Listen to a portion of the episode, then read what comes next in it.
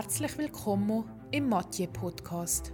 Erfahren neue, spannende und erfolgreiche Geschichten über die Weingüte von der Familie Mathieu und ihre preisgekrönten Weine. Hockt ihn da, öffnet eine feine Flasche Wein und genießt das Glasier mit dem besten Schweizer Winzer des Jahrzehnts.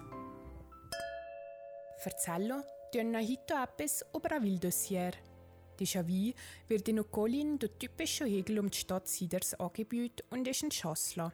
Durch die sonnenverwöhnte Reblage ist Ichassier ein abgerundeter Wein mit Restsüße.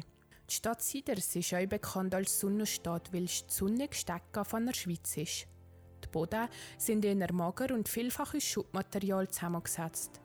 Während der Reifephase werden die Triebel vom leichten warmen Wind gestreichelt. Der Wildossier ist wie auch die anderen Weine von der Linie der Promis im Edelstahltank ausgebaut. Der Wein kann man optimal bis zu drei Jahre lagern und die optimale Triechtemperatur ist zwischen 8 und 10 Grad.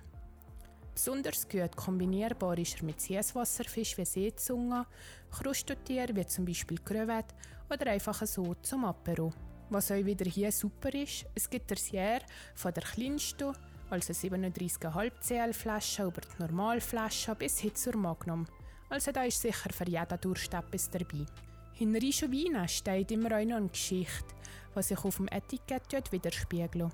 Das erste, was auffällt, wenn man die Flasche anschaut, ist die Schrift. Der Oscar Mathieu, der Großpapa von Diego Mathieu, ist die Inspiration für die Schrift, die von einem Künstler nachgemacht wurde. Das nächste, was noch auffällt, ist oben links in der Ecke die Sonne.